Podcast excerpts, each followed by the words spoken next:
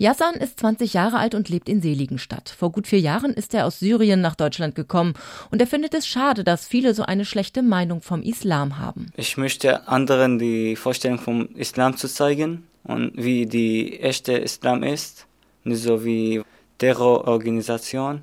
Islam auf Arabisch heißt Frieden. Außerdem interessiert sich Yasan auch sehr für andere Religionen. Sein Vater hat ihm da schon viel erzählt, aber hier in der Gruppe kann er echte junge Menschen aus anderen Glaubensrichtungen kennenlernen. Zum Beispiel den 25-jährigen Niklas aus Offenbach. Er ist eigentlich als evangelischer Christ aufgewachsen, aber nur auf dem Papier, wie er sagt. Seit einigen Jahren gehört er dem Bahai-Glauben an. Ein zentraler Gedanke darin ist die Einheit der Menschheit in der Vielfalt. Und genau das findet Niklas auch in der interreligiösen Gruppe. Er findet das in der Gesellschaft, wenn man da sagt, ich tue dies und tue das nicht, weil ich religiös bin, das halt eben nicht unbedingt immer auf Verständnis trifft.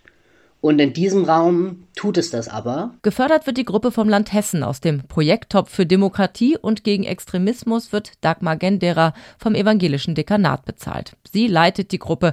Das heißt, eigentlich sollen die Jugendlichen selbst sagen, was sie interessiert. Sie schafft dann die Möglichkeiten. Eine Synagoge von innen zu sehen, da hat normalen muslimischer Jugendlicher keine Chance, da so einfach so reinzugehen. Und über die Gruppe gestalten wir halt Zugänge.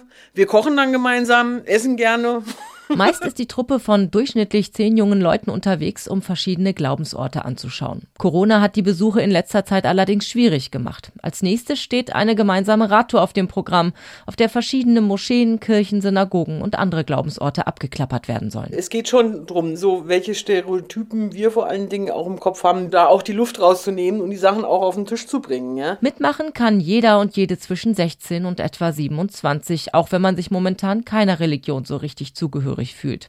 Gedacht ist die Gruppe als lose Zusammenkunft, einzelne Termine, wer Lust hat, kommt mit. Für Niklas ist es allerdings mehr geworden. Er ist begeistert, dass das nicht einfach ein Austausch auf professioneller und strukturierter Ebene ist, sondern dass da Freundschaften entstanden sind.